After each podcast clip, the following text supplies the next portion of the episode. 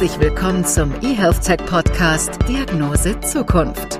Die digitale Transformation unseres Gesundheitswesens schreitet weiter voran. Smart Hospitals, personalisierte Medikamente auf Knopfdruck oder Gesundheits-Apps per E-Rezept. Was kommt als nächstes? Welche neuen, innovativen Ideen und Technologien setzen die Standards für die vernetzte Gesundheitsversorgung von morgen? Diese und weitere Fragen beantworten Ideengeber, Startup-Gründer und Branchenexperten im Gespräch mit unseren Gastgebern Doc Esser und Tobias Leipold. Herzlich willkommen zu einer neuen Episode der Diagnose Zukunft. Rainer Treptow ist heute bei uns zu Gast. Rainer ist CEO und Gründer des Startups Be Ahead.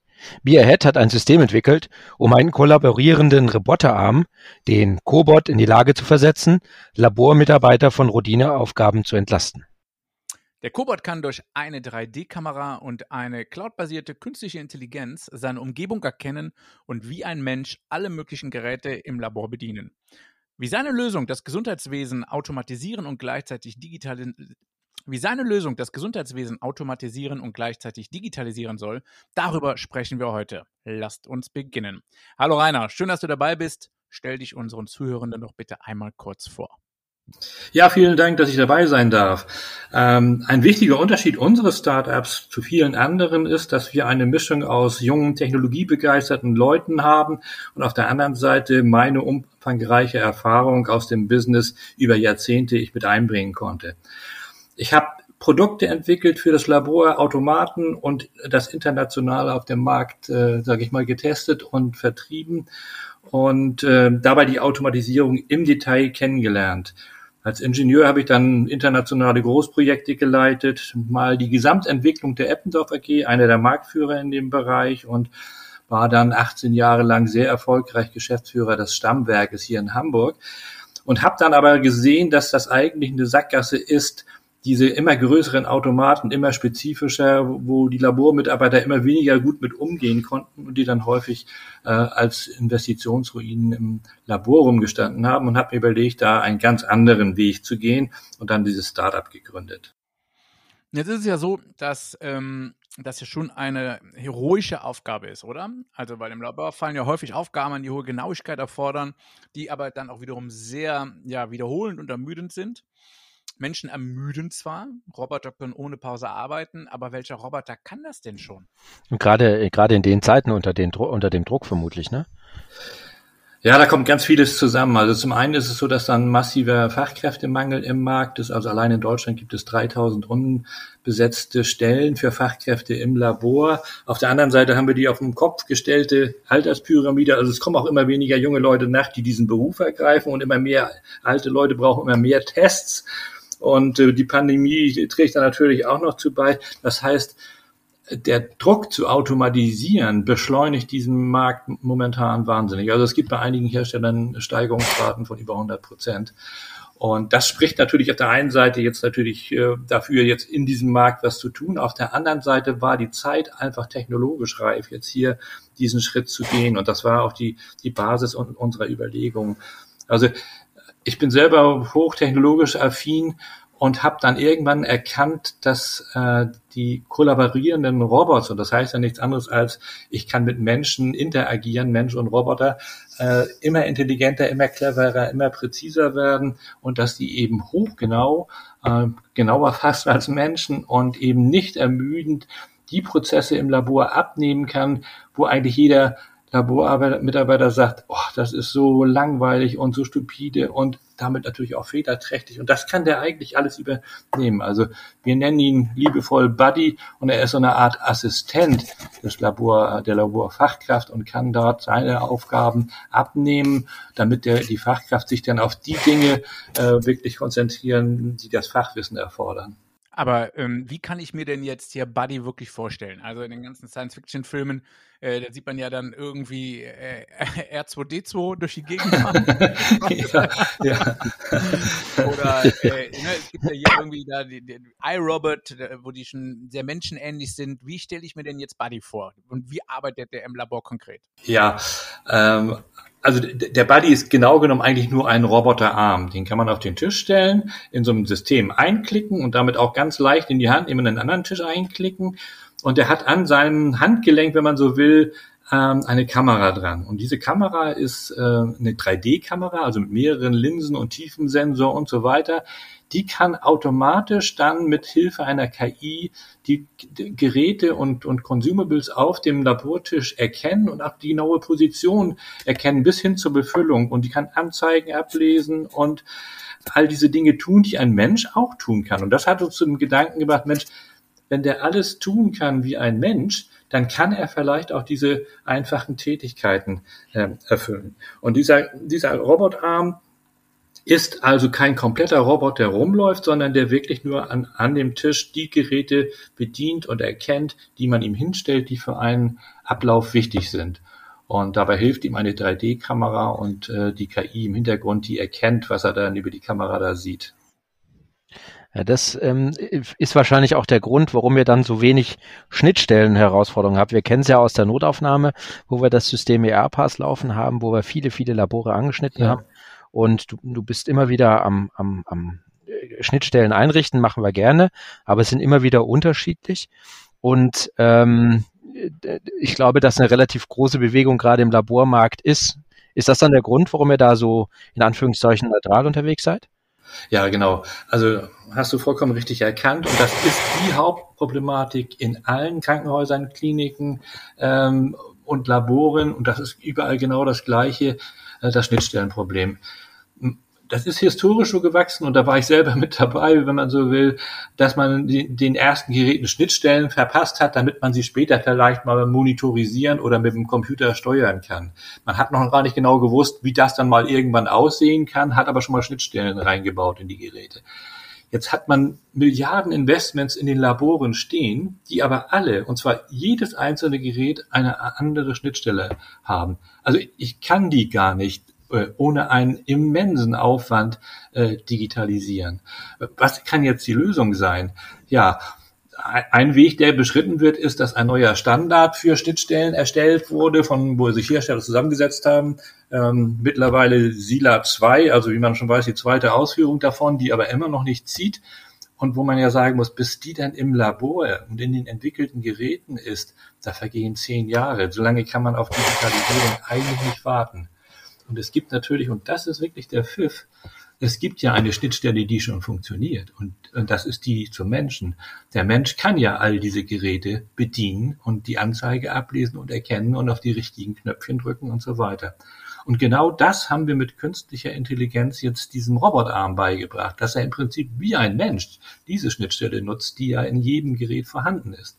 Und damit kann er natürlich dann ganz clever genau das machen, was der Mensch machen kann, kann die Anzeige ablesen, Ergebnisse übermitteln, Knöpfe und Tasten drücken, Rädchen drehen, Deckel auf und zu und sogar, und das ist noch ein weiterer Vorteil, eben die kleinen Röhrchen und, und Probengefäße äh, ähm, bis hin zu Mikrotiterplatten, wenn jemand aus dem Labor kommt und das kennt. Das sind so 1996er Gefäßverbünde von, von äh, Wells, in denen Proben sind die kann er natürlich auch alle handeln und kann dann, und das ist ja auf der Hand liegen, nicht nur die Geräte bedienen und äh, zurückmelden, sondern eben auch den ganzen Ablauf gestalten. Und damit hat man natürlich ein erstes Modul, dass man sagt, okay, hier ist jetzt die und die Aufgabe zu erfüllen, was weiß ich, zu mischen, zu zentrifugieren und äh, und zu pipettieren, das kann der alles abarbeiten, wenn er das einmal trainiert hat und die Geräte ja alle erkennen kann und kann dann sozusagen die nächste Aufgabe machen und kann so ganze Abläufe sukzessive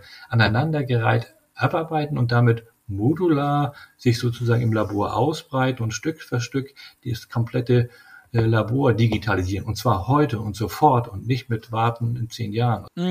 Aber ist diese Neuheit denn allein auf die 3D-Kamera zurückzuführen oder wie macht er das, dieses Zurechtfinden dann? Und vor allen Dingen, auf welche Informationen greift er denn dann zurück? Du musst ihm ja irgendwie dann Millionen Informationen, Daten zugespielt haben, die er dann abgleichen kann mit seiner Umgebung.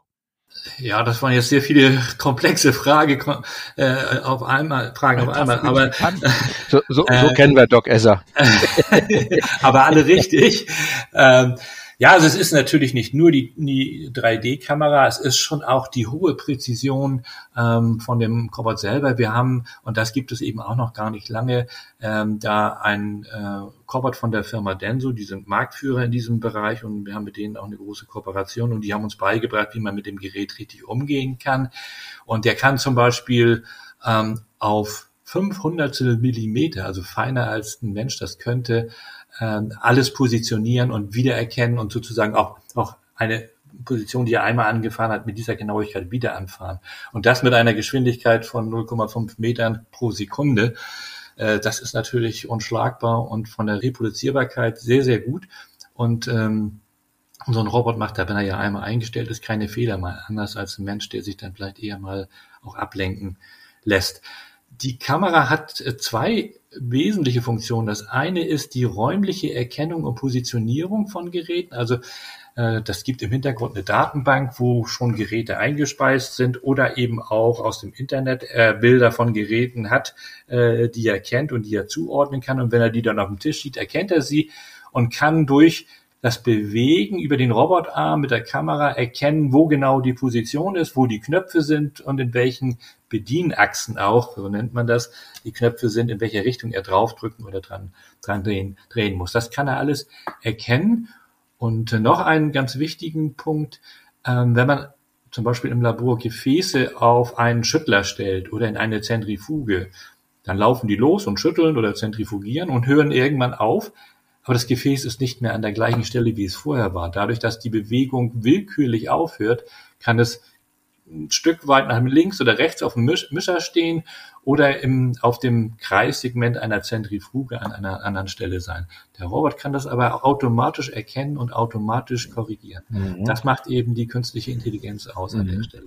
Jetzt, ähm, Rainer, das, das klingt spannend. Da fällt mir sofort ein, erstens, was könnte er vielleicht noch abnehmen? Und zweitens, ähm, das ist ja Richtung Medizingeräte oder Zertifizierung, das muss ja schon, sagen wir mal, du hast gesagt 100 Prozent stimmen und das ist das eine. Ja. Und was mir so einfällt ist, wir reden ja ganz viel jetzt auch über mobiles Testen, was ja auch laborähnliche Tätigkeiten sind. Ähm, und könnt, könnte der Roboter nicht jetzt vielleicht irgendwo stehen, du gibst die Blutprobe dorthin, also mal nah, nah am Patienten und dort dann tätig werden, ohne dass es jetzt äh, sofort große Ausstattung benötigt? Das ist eine tolle Idee, muss ich ganz ehrlich sagen. Bin ich ja gar nicht drauf gekommen. So kennen wir die Tobias. Aber Na, wir sollten nee, gleich mal reden. Das, das ist natürlich so, tatsächlich so. Also es, was es schon gibt in Holland, ein Testzentrum, äh, wo die Robots stehen haben, die dann diese Tests durchführen, jetzt für, für Corona und so weiter. Aber aber tatsächlich in der Paarung, ich sag mal, mit wenigen Geräten oder auch Teststreifengeräten ist das äh, durchaus möglich. Und die Dinger sind heute einfach nicht mehr so teuer auch. Ne? Also und, und haben eine selbstlernende äh, Intelligenz integriert, so dass man also denen auch einfache Dinge einfach durch Zeigen, durch Führen sozusagen beibringen kann, teachen kann und sagen kann, so, was machst du jetzt immer so? Also das ist durchaus denkbar und damit ist dann vielleicht auch dezentral ähm, sowas möglich. Ne? Rainer, kannst du noch mal was sagen, vielleicht zu dem zu dem Thema Zertifizierung, weil das scheint mir schon ein wichtige wichtiger Punkt zu sein. Ist, ist muss das irgendwie als Medizinprodukt zertifiziert sein oder wie macht ihr das? Ähm, das muss es wie fast alle Geräte in dem Bereich, solange man im, im Research-Bereich ist, und das ist schon ein Riesenteil der ganzen Labore, muss es das nicht sein. In dem Moment, wo da Ergebnisse rauspurzeln, die patientenrelevant sind, muss es das sein. Wir haben von unserer Timeline das so geplant, dass wir erstmal in das Research-Segment gehen, also Life Science-Segment gehen, Biotech und da die ganzen Labore, bevor wir dann in das wirklich medizinische Labor gehen, um dann, ich sage mal, mit unseren Systemen schon rund und sicher zu sein. Ähm, das machen ganz viele Firmen so, also selbst Riesenfirmen wie, wie Eppendorf und andere haben ganz viele Produkte, die eigentlich für den Research-Markt sind und nur wenige, die wirklich für den Medizinmarkt sind, weil der Aufwand gigantisch ist, den kann ein Startup nicht betreiben. Der ist zehnmal so hoch wie, das, wie der eigentliche Entwicklungsaufwand. Also für so ein Startup. Ne? Von daher kann das ein Startup nicht leisten. Aber wie immer ist es so, dass man erstmal den, in den einen Markt geht, da dann schaut, ob man erfolgreich ist und sich dann in den anderen Markt weiter begibt. Aber ich habe das schon Plan. richtig verstanden, dass äh, der Cobot schon TÜV geprüft ist. Ja, also das sind auch zwei verschiedene Dinge. Das eine ist so die, die Grundsicherheit äh, und bis vor kurzem war er auf jeden Fall, und ich habe das jetzt nicht mehr weiter verfolgt, ähm, der einzige Cobot, der äh, TÜV Approval hat, dass er tatsächlich, und da gibt's auch Fotos und, und Filmstrecken zu, ähm, einem Menschen ein Gefäß gibt oder abnimmt äh, und das in den Prozess hinein integriert. Also man könnte theoretisch vorbeigehen und sagen, ich habe hier eine Probe, äh, hält es ihm hin, er erkennt das, wo die ist und greift die und bringt die in den Prozess hinein. Ähm, ich sag mal, das, das ist zwar ein TÜV-Approval, dass der Cobot das darf, äh, aber hundertprozentig safe ist das nicht, weil der Robot ja auch nicht überall hinschauen kann. Und, äh, und äh, zwar, wenn man ihn berührt, dann äh, sofort stoppt. Und ähm, wenn er aber was Spitzes gerade in der Hand hat, theoretisch ja auch irgendwas machen könnte, äh, was nicht so gut ist. Also was weiß ich nicht, Pipette mit der Spitze dran oder sowas. Und was natürlich eine Möglichkeit ist, und die haben wir jetzt, äh, glaube ich, nur als einzige integriert, ist, dass wir dieses TÜV-Approval vom TÜV, dass er mit Menschen zusammenarbeiten haben, kann, äh, koordiniert haben, mit, damit, dass wir eine Human Detection haben. Das heißt, mit der Kamera können wir äh, erkennen, ob äh, ähm, auch ein Mensch in der Nähe ist, weil ein Mensch sich typisch verhält, oder eine Hand oder irgendetwas ins Sichtfeld kommt und das sofort erkennen und auch deren Arbeitsrichtung erkennen und somit gegebenenfalls äh, den Prozess stoppen, wenn wir Sorge haben müssen, weil er gerade was Spitzes in der Hand hat, äh, dass da was passiert.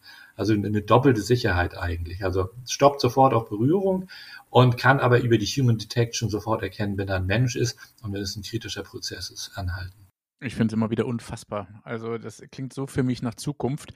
Aber mh, wir haben ja jetzt sehr allgemein darüber gesprochen, was er theoretisch alles machen könnte.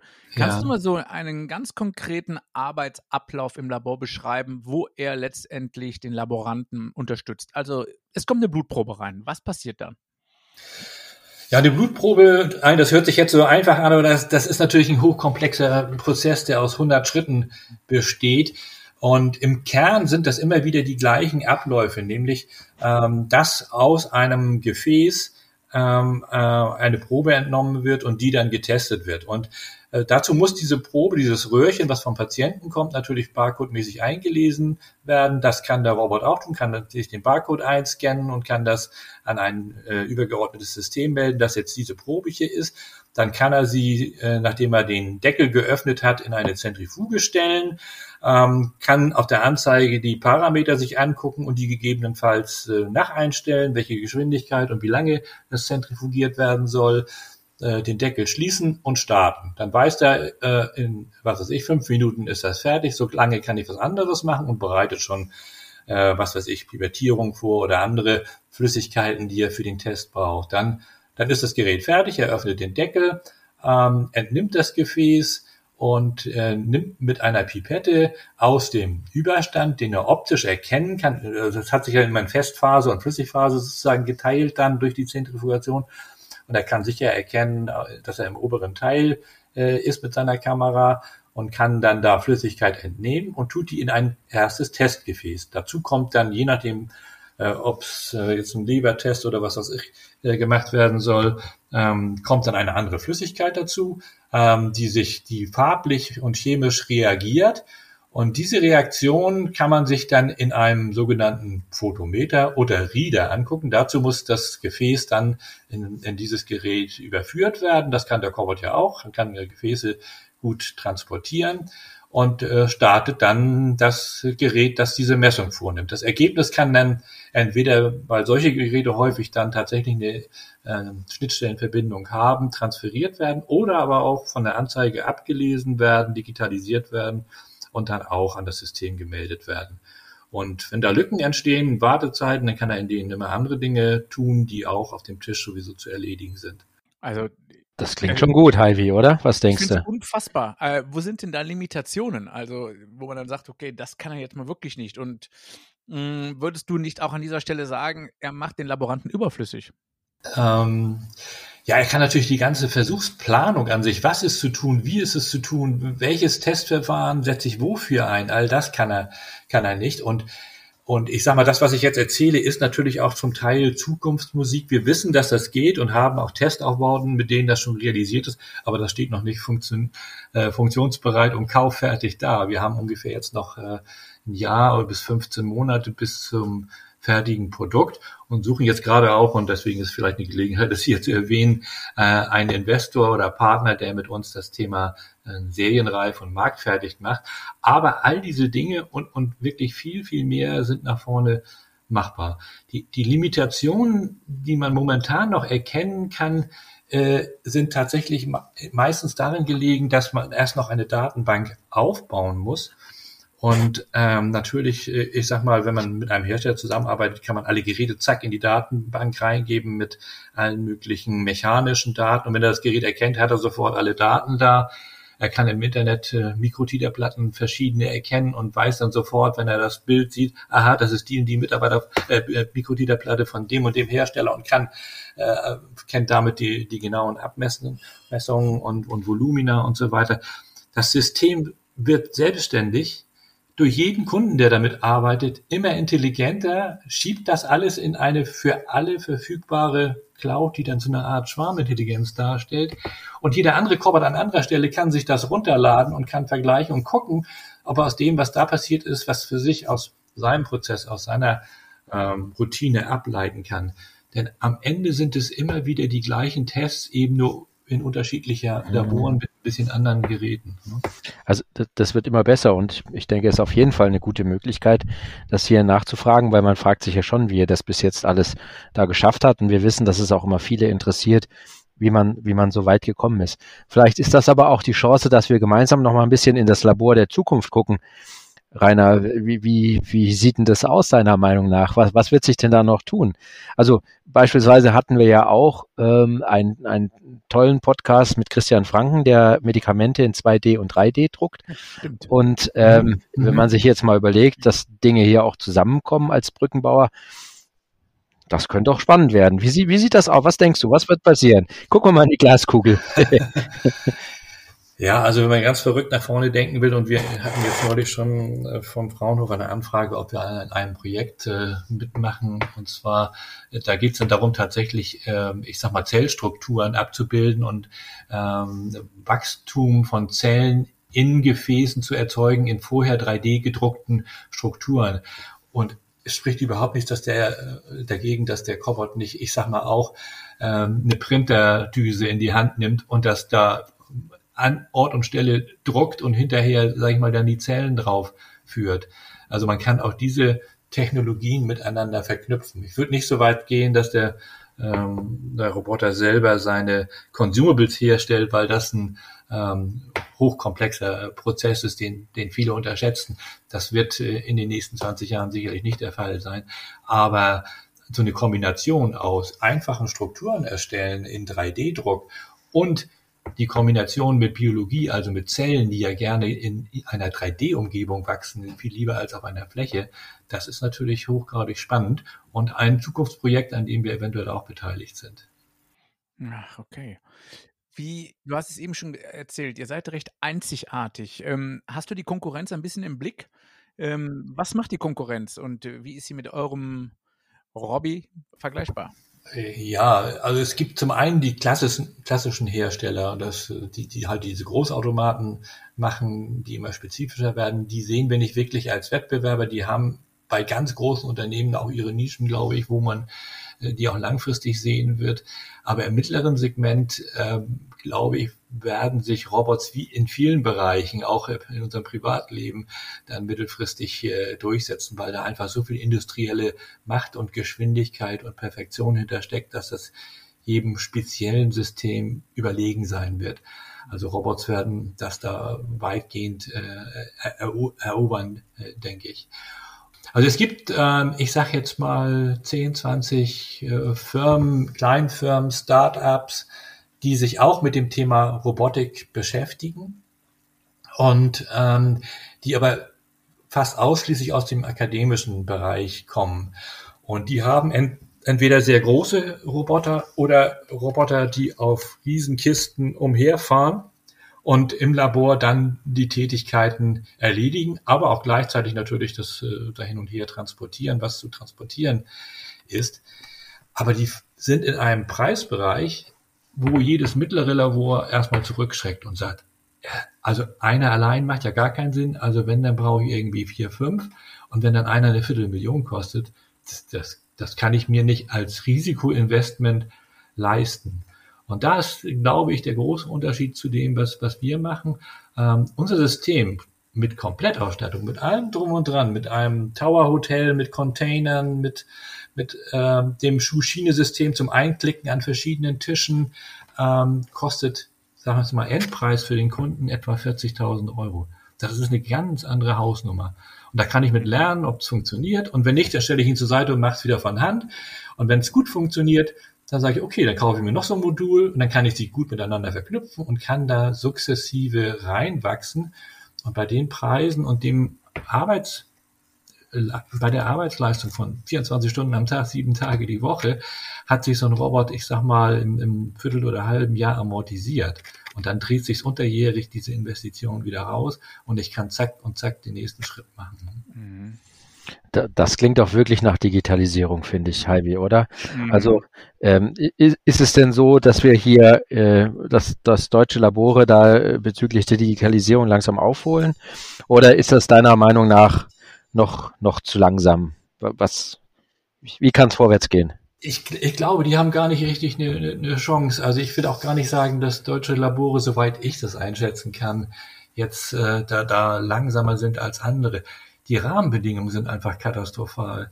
Also die haben Investitionen von Millionen mhm. in, in, ihrem Labor stehen, die alle unterschiedliche Schnittstellen mhm. haben.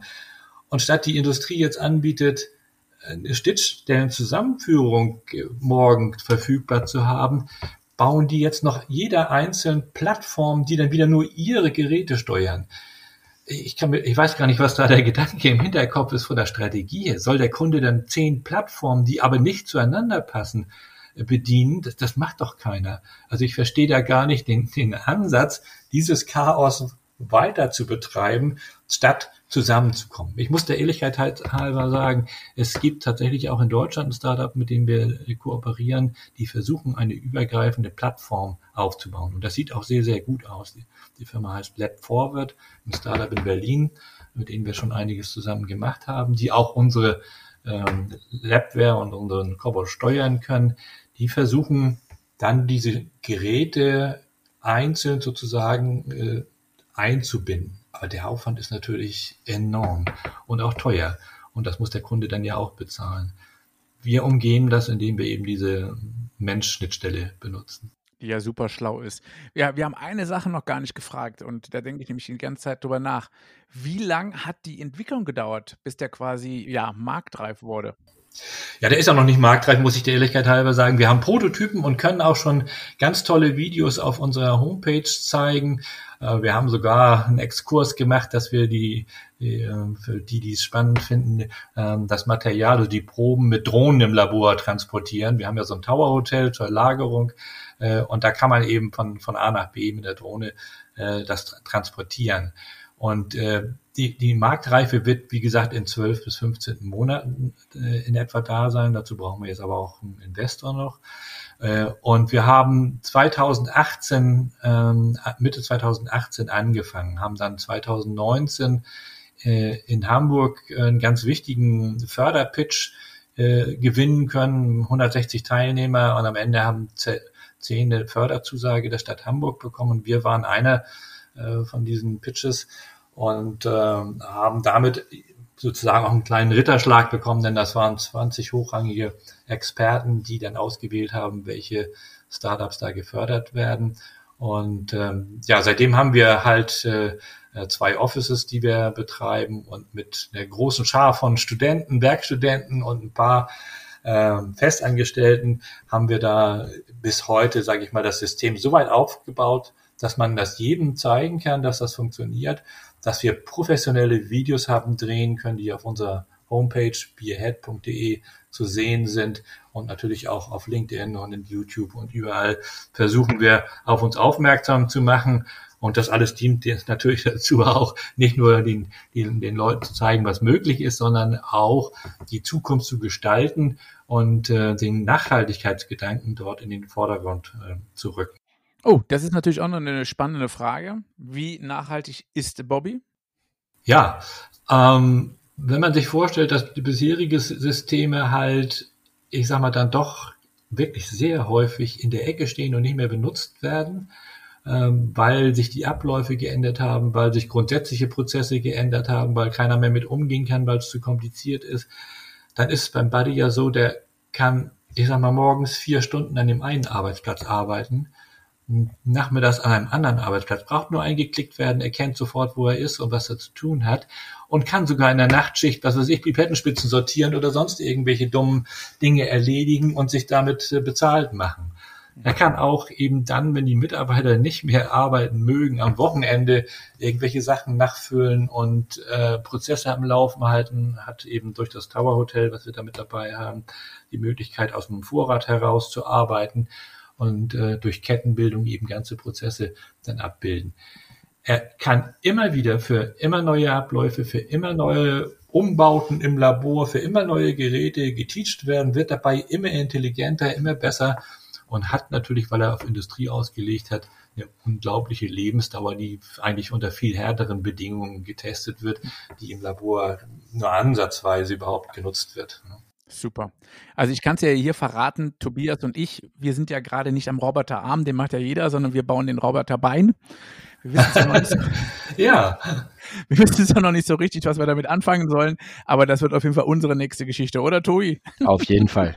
Wir laufen vorwärts, Doc. Wir laufen vorwärts.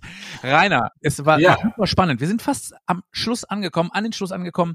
Und äh, die vorletzte Frage, da verlassen wir die Digitalisierung und da geht es um eine analoge Gewohnheit von dir, die sich nicht digitalisieren lässt. Ja, da gibt es eine, eine ganze Reihe. Also was man gerade wenn man viel mit Digital und Hightech zu tun hat, äh, braucht es auch mental einen gewissen Ausgleich. Und was mir ganz wichtig ist, ist selber äh, handgemachte Musik zu machen, also zu musizieren, ähm, Gespräche zu führen vis-à-vis, -vis, also wirklich Auge in Auge, so dass man den ganzen Menschen wahrnimmt und nicht nur seine Stimme ähm, und alles, was mit Natur zu tun hat. Also äh, ans Meer zu gehen, in die Berge zu fahren. Ich war jetzt gerade in der Bergwelt Skifahren.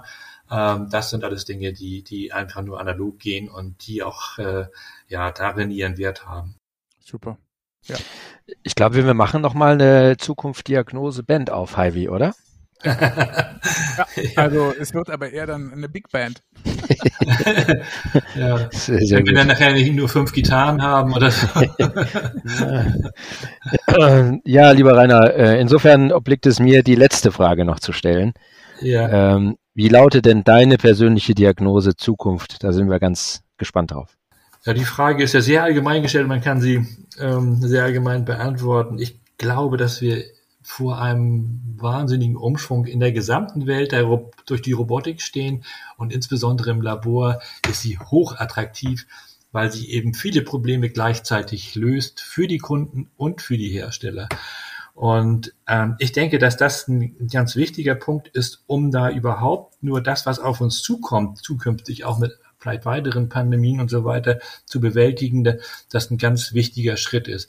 Und was wir uns wünschen würden, ist, dass unser hohes, auch teilweise persönliches und persönlich finanzielles Engagement dadurch belohnt wird, dass wir jemanden finden, der mit uns den nächsten Weg gehen kann, für den ein Startup dann einfach doch zu klein ist. Da braucht es einen großen Partner an der Seite oder Investor, der sagt, ich habe da Connections und ich habe auch ein bisschen Geld, um das zu finanzieren. Das kann dann ein Startup irgendwann nicht mehr aus eigener Kraft und bisher haben wir alles sozusagen aus eigener Kraft finanziert. Da drücken wir euch die Daumen, aber ich bin mir ziemlich sicher, dass sich dieser Partner finden wird. Vielen lieben Dank, Rainer, dass du heute zu Gast warst bei uns. Ich bedanke mich sehr. Es war ein spannendes Gespräch und äh, hat Spaß gemacht und äh, eine super gute Stimmung im Gespräch. Dankeschön. Das freut uns sehr. Das war eine neue Episode der Diagnose Zukunft. Heute war unser Gast Rainer Treptow, CEO und Gründer des Startups bei Beerhead und natürlich Tobias Leithold und dem ollen laufenden Doc Esser. So sieht's aus.